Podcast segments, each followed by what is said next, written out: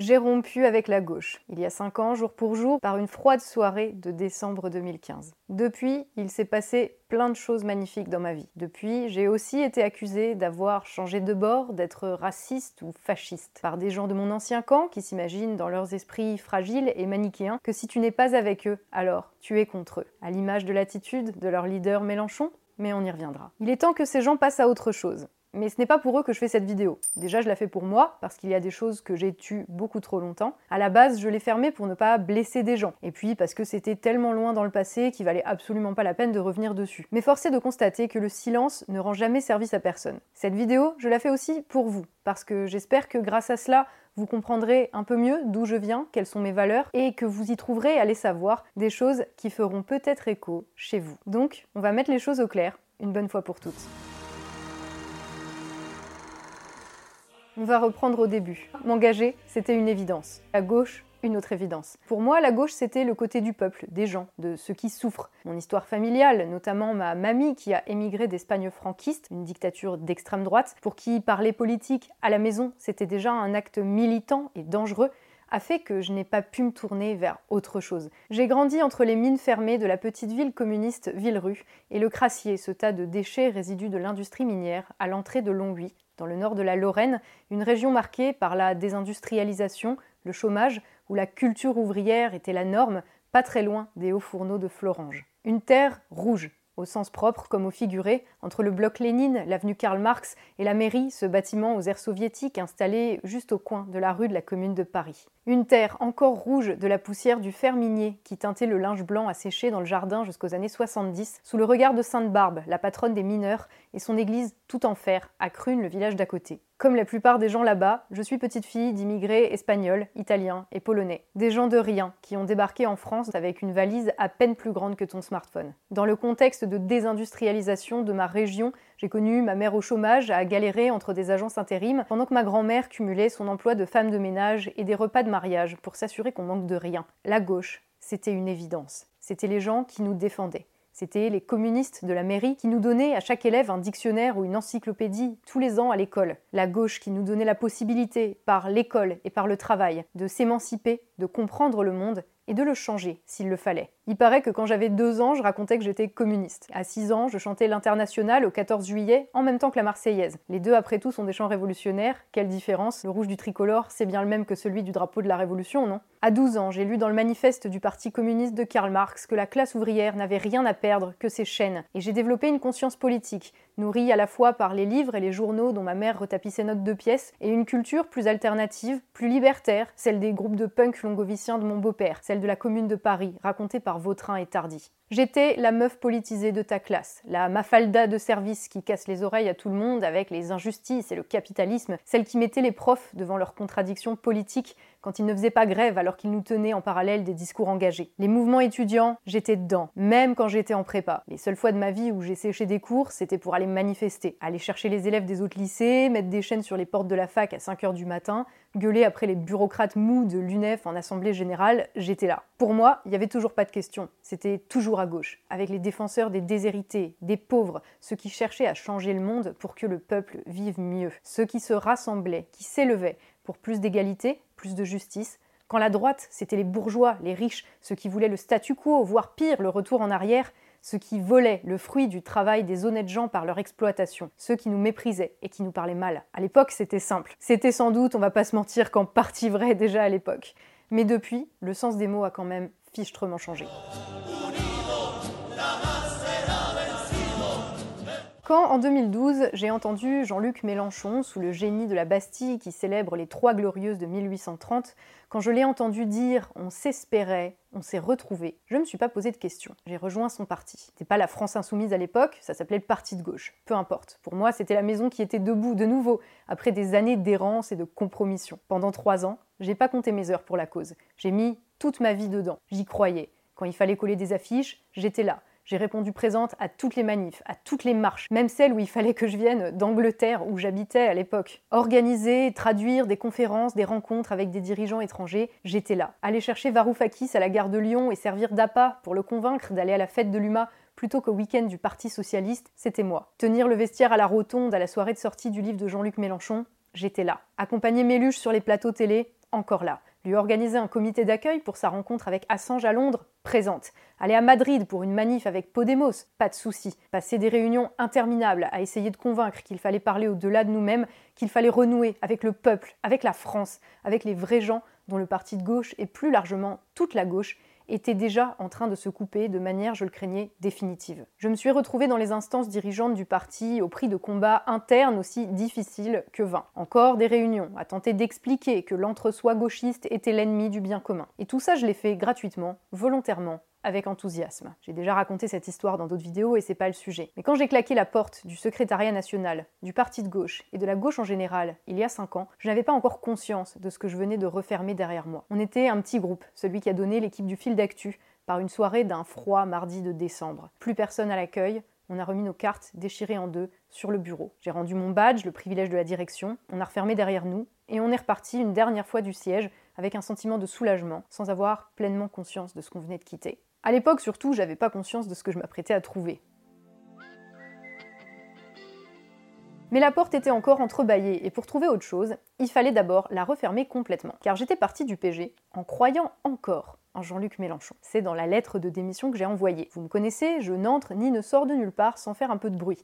Alors dans cette lettre, où j'ai dit aux membres de la direction qu'en plus d'être des sous-mères d'humainement, ils étaient politiquement complètement nuls, je disais aussi que je restais et resterais loyal à Méluche. Grave erreur. Il m'a fallu encore 4 mois de désintoxication pour me rendre compte que c'était lui le pire. C'est pas le chef pour rien. Quand il a demandé à me voir un mois après mon départ, deux fois, la deuxième avec mon équipe, c'était pour nous demander de travailler pour lui. Ah, il n'avait pas amené un contrat de travail, hein. dans ce milieu-là, ça ne se passe pas comme ça, mais il était question de bosser pour la communication de sa campagne de 2017. J'aurais pu à ce moment-là revenir dans le giron, réintégrer la cour, blanchi, intouchable, car élu par le grand chef en plus, mais ce soir-là, j'ai mis en avant des désaccords politiques et stratégiques pour finir par lui dire non, et Jean-Luc m'a clairement intimé de retourner faire les Mickey que lui faisait de la politique, qu'à cela ne tienne. Ma vision de la politique, ça n'a jamais été de fermer ma gueule quand je pense que quelqu'un fait erreur. J'ai pas réfléchi sur le moment que ça allait me fermer des portes, probablement un siège de député par la suite. J'ai fait de la seule manière que je sais faire, à l'instinct. J'ai dit non, et j'ai été traitée comme la dernière des traîtresses,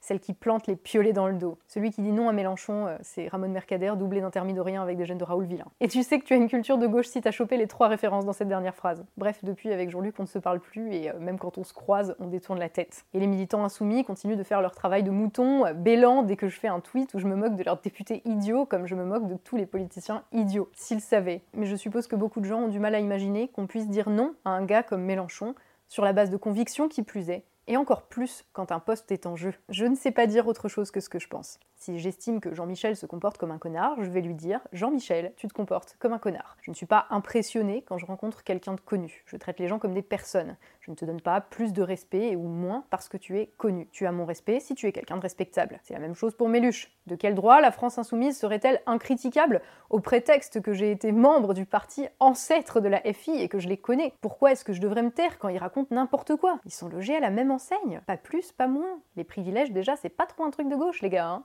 Et puis je leur dois rien, moi, ces gens. Ni fidélité, ni loyauté. Ma loyauté, elle n'est pas envers des personnes avec qui j'ai fait un petit bout de route dans ma vie. Et particulièrement pas envers ceux qui ont essayé de me bousiller, les Daniel Simonet, Éric Coquerel, Paul Vanier et autres aussi peu subtils qu'insipides dont je ne me souviens pas les noms. Ma loyauté, elle va même pas à des idées, parce que les idées, je suis prête à les remettre en question. Ma seule loyauté, elle va à mes valeurs, à mon pays et au peuple qu'il compose. Ni plus, ni moins.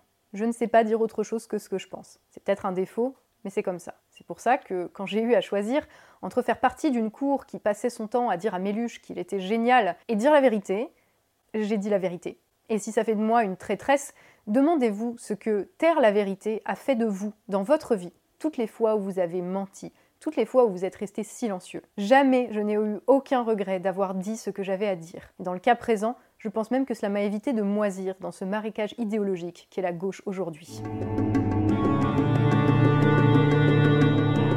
Mais mon histoire avec la gauche ne s'est pas terminée ce soir de février 2016 dans le resto cubain du 10e arrondissement où j'ai dit non à Mélenchon. Orpheline de cause, après des années à investir ma vie dans la politique, après avoir refermé la porte d'un parti où j'avais pourtant un poste, j'ai rencontré sur mon chemin ce qui, à l'époque, n'était qu'une dégénérescence mongole minoritaire de la gauche et qui, depuis, s'y est progressivement imposé comme la majorité. Je parle des identitaires, des racialistes, ces sous-produits petits bourgeois, des individualistes néolibéraux au cerveau détruit par le postmodernisme à l'américaine, qui se sentent une âme de révolutionnaire en carton.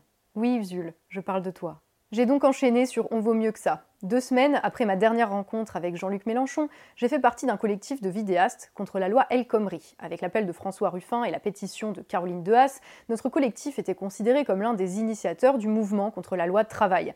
C'est dans ce collectif que pour la première fois, j'ai été confrontée directement à la gauche dégénérée, encouragée à assister à des réunions non mixtes, ce que j'ai toujours refusé. Ça parlait d'écriture inclusive, de choisir son genre, de raciser.e.s. Bref, pour la première fois, j'ai assisté en live à des scènes ahurissantes où on a intimé à mes collègues d'Osons Causer, du fil d'actu, de se taire sur le sujet donc de la loi travail parce qu'ils étaient des hommes blancs hétérosexuels. Et pour moi, ces gens, c'était pas la gauche, c'était même pas des militants, c'était des petits écervelés sans culture politique, au narcissisme pathologique caractéristique de la société libérale dans laquelle on vivait, mais pas des activistes. Je ne pensais pas à ce moment-là que la gauche allait, par la suite, embrasser ce phénomène avec une fulgurance à faire concurrence à la vitesse de la lumière. Ma rupture avec ce collectif, ou devrais-je plutôt dire cet agrégat d'individus a été beaucoup plus rapide que celle d'avec le PG, moins douloureuse parce qu'ils étaient autrement plus cons quand même. On avait contribué à ouvrir la possibilité d'un mouvement social et avec quelques autres d'Osons Causer, du Stagirite et du Fil d'Actu notamment, nous étions convaincus qu'il fallait pousser le mouvement pour obtenir le retrait de la loi travail,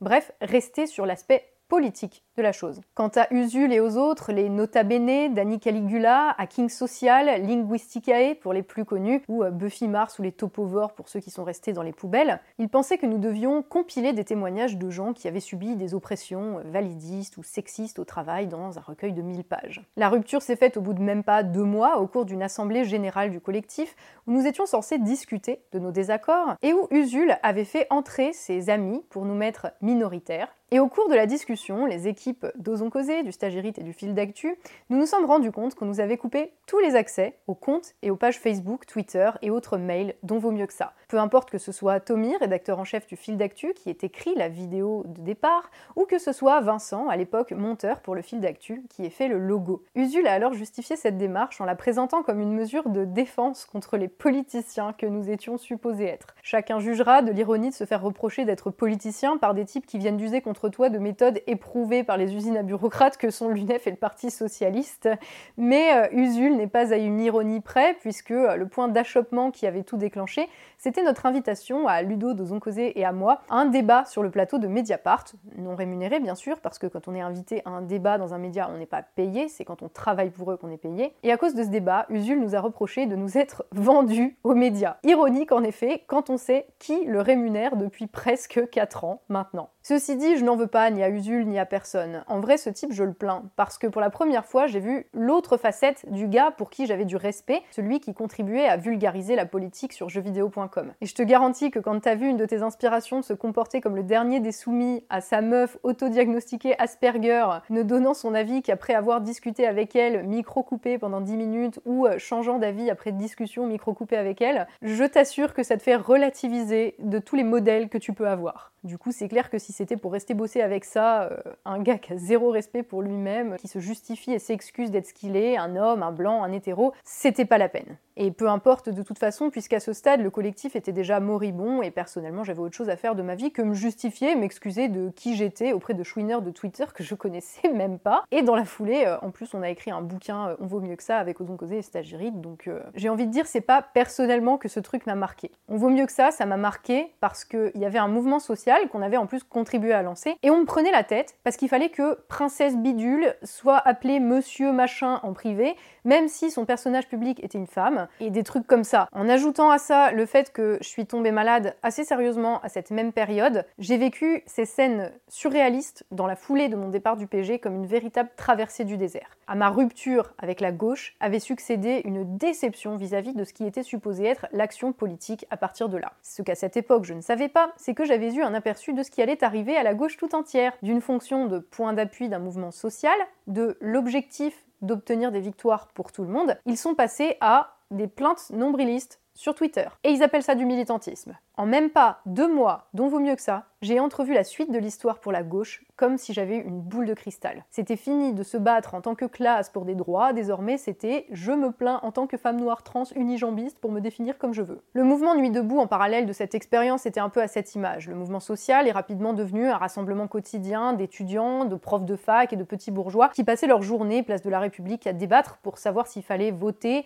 ou s'il fallait réécrire une constitution dans un entre-soi inclusif. Personne là-dedans ne se rendait compte à quel point ils étaient coupés du monde, que pendant qu'ils parlaient, il y avait des vrais gens qui allaient bosser dans le vrai pays et que les boulevards autour de la place étaient pleins des SDF que leur comité inclusif sur les droits des trans ou sur la précarité ironiquement, avaient chassé de la place. Je les ai vus en quittant la place et en en faisant le tour. Et c'est une scène qui m'a profondément marquée parce qu'elle était symbolique. Symbolique d'une gauche complètement décalquée, jouant à la révolution de ses fantasmes, pendant que littéralement des gens étaient en train de crever dehors. Et la suite, vous la connaissez parce que vous avez vu la dégénérescence en live ces dernières années. Il fallait donner des gages de pureté idéologique à n'importe quel manipulateur narcissique pleurant sur Twitter sur ses oppressions systémiques, traiter de fascistes tous ceux qui ne cèdent pas au chantage, et utiliser cette accusation de fascisme, que, euh, comme l'autisme de l'ex à Usul, ils diagnostiquent eux-mêmes, comme une excuse pour se livrer à toutes les pressions, les harcèlements et les lynchages, dont petits chefaillons qu'ils sont devenus, avec l'autorité de leur côté, avec cette attitude plus proche de celle des gardiens d'Auschwitz que de leur soi-disant être victime des fascistes. En bref, plus collabo que résistant. Et au fur et à mesure que les représentants de la gauche adoptaient ces comportements de soumis, j'apprenais qu'Usul insultait de fachos des personnes qui m'invitaient à des débats publics, qu'il tentait de faire annuler ma venue à certains événements en faisant pression sur l'organisation, me remontait aussi des propos calomnieux lancés par la direction du PG, les mêmes qui sont cadres à la France Insoumise aujourd'hui, qui disaient aux militants que j'étais partie avec la caisse du PG, quelle caisse, les gars Et à mesure que la gauche s'enfonçait toujours plus loin dans le gauchisme, celui que Lénine lui-même qualifiait de maladie infantile, ces gens me sont devenus complètement étrangers. J'ai toujours su que quand tu commences à abandonner l'universalité, à justifier qu'on peut faire une exception pour telle ou telle personne ou pour tel groupe sur la base de ses idées, de sa couleur de peau, de sa religion, tu n'en finis jamais et tu ouvres la porte à l'arbitraire et à la discrimination. C'est même pas de la politique, c'est de la logique à ce stade. Faut faire une exception pour les noirs parce qu'ils sont noirs, traiter les musulmans différemment parce qu'ils sont musulmans, mais à partir de quel moment est-ce que tu justifies la discrimination sur la base de la religion ou de la couleur de peau? Et c'est pas parce que tu dis qu'ils sont opprimés que c'est pas du racisme. Hein. Et c'est pas parce que certains te font du chantage victimaire que c'est la réalité. Mais la gauche qui voulait défendre les opprimés contre les fascistes, elle a pas marché, elle a couru. D'une intransigeance sur la laïcité qui faisait partie de son ADN depuis au moins 150 ans, ils en sont arrivés, au nom du pas d'amalgame, à marcher bras dessus, bras dessous avec des islamistes, des fanatiques, des mecs qui crachent sur leurs valeurs et qui chient sur la laïcité. Et en plus, ils en redemandent. À croire que, comme Usul, la gauche aime se faire victimiser par ses ennemis historiques, les fanatiques religieux cherchant à imposer leurs normes sociales rétrogrades et leurs lois liberticides. Mais ça continuait de se complaire là-dedans, paré d'une bonne conscience antiraciste. Les propos sur les macaronis dans la bouche d'une eurodéputée FI, ceux de Mélenchon sur les Tchétchènes, sont loin d'être de simples dérapages. Ils sont symptomatiques de tous les renoncements de toutes les fois où la gauche a essayé de louvoyer pour garder une apparence antiraciste et d'engranger les voix des musulmans qu'ils ont théorisées, avec l'absence de finesse d'analyse qui les caractérise, comme le nouveau prolétariat. La gauche devenue raciste par un opportunisme même pas fructueux, pensant qu'en ramassant les voix des quartiers populaires et en donnant des gages aux islamistes et aux combats identitaires, il ramasserait de la voix. En vain. Et plus il s'obstine, plus il perd du terrain, plus il perd des gens, et plus ce camp-là se meurt. Mais il n'y a aucune larme à verser sur le sort de la gauche. Il y a assez de ce pays qui meurent pour ne pas plaindre ceux qui ont creusé leur propre tombe. Après s'être débarrassé ces cinq dernières années de ces éléments encore attachés aux valeurs laïques, républicaines, de justice, de liberté, de souveraineté du peuple, je pense à des gens de la FI comme Georgi Kuzmanovic ou François Koch qui se sont fait euh, un petit peu euh, pousser vers la sortie, la gauche a choisi son camp, celui de l'identitarisme. Marianne, qui fait la plupart de ses unes sur le désastre en cours euh, en France, sur notre gouvernement qui découpe notre pays par tous les bouts, du niveau industriel au niveau légal, du niveau diplomatique au niveau culturel, c'est pour mes des fachos, les porte-bagages de valeurs actuelles. Et François Ruffin qui explique que dans un État bien gouverné, les frontières comme l'économie sont contrôlées au moins en partie par l'État, est taxé de xénophobie. Ainsi, contre son peuple, contre son pays, contre les gens qu'elle est censée défendre, la gauche a choisi l'individualisme, Netflix, Black Lives Matter, et le soutien aux islamistes. Pour moi, la rupture est consommée, et définitivement. Ces gens font désormais partie de mes ennemis politiques.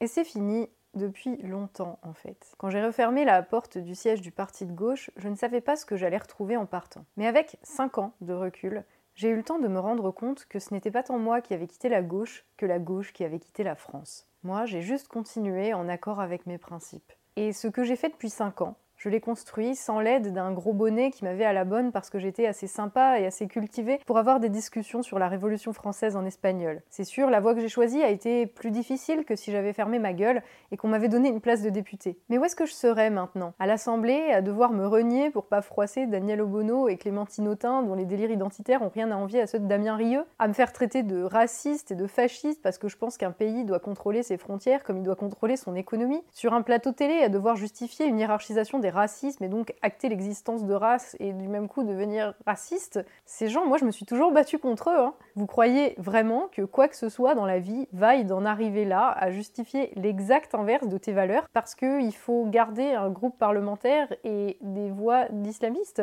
Je préfère être là où je suis, raccord avec mes valeurs, avec une liberté de parole que personne ne pourra m'enlever, même si des insoumis et d'autres révolutionnaires en carton s'imaginent qu'ils peuvent faire pression en m'insultant et en répandant des calomnies. Je suis libre libre de discuter avec qui je le souhaite, libre de dire que la France insoumise, comme je le dis des autres, sont des opportunistes, des idiots et des incultes. Si vous voulez achever de vous en convaincre, regardez une vidéo de Daniel Simonet obligé, Sibeth NDI, c'est avec elle qu'elle a pris des cours. Ou tapez Bastien Lachaud et les animaux sur YouTube. Ce mec est député France insoumise. Voilà le niveau. Vous croyez qu'un quelconque poste auprès de ces gens-là aurait valu de se renier De toute façon, la réalité se rappelle toujours à votre bon souvenir.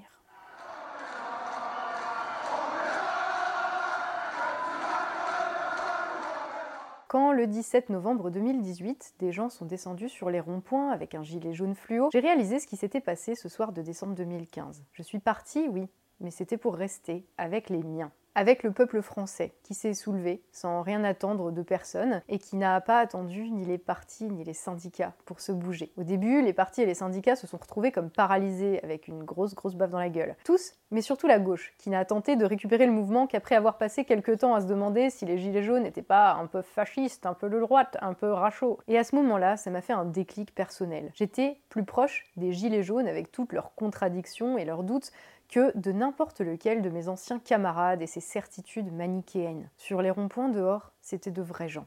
Dehors, c'était mon pays, en train de faire ce qu'il sait faire de mieux. Rappeler qu'on vaut quelque chose, qu'on vaut mieux que ça, qu'on a des droits, et savoir qu'il faut se battre pour ça. En train de donner une leçon magistrale à tous ceux qui les avaient abandonnés en se prenant en main, sans rancune, mais sans complaisance. Juste faire sa vie en laissant ce qui est mort derrière soi. Bien sûr, la suite s'est passée comme elle s'est passée. Le mouvement des Gilets jaunes a fini en autre boudin parce qu'il n'avait pas de débouché politique, parce que le rôle des partis, c'est pas de courir derrière le peuple en armes avec trois semaines de retard pour récupérer sa colère. Le rôle des politiques, c'est de montrer que faire autrement, c'est possible. Mais tous trop occupés à débattre pour savoir si c'était inclusif, si c'était fasciste, si c'était antisémite, si c'était de droite, si c'était d'ultra-gauche, ils ne se sont pas rendus compte que c'était bien plus que tout cela que c'était la France. Et rompre avec la gauche, ça a été au final la condition pour rester fidèle à mes valeurs, à mes racines, aux raisons qui m'ont poussé à m'engager politiquement, à m'intéresser à la politique depuis que je sais parler et lire. Je parle souvent politique avec ma mamie, oui, celle qui est venue d'Espagne au début des années 60 avec sa petite valise. Et avec elle, la politique,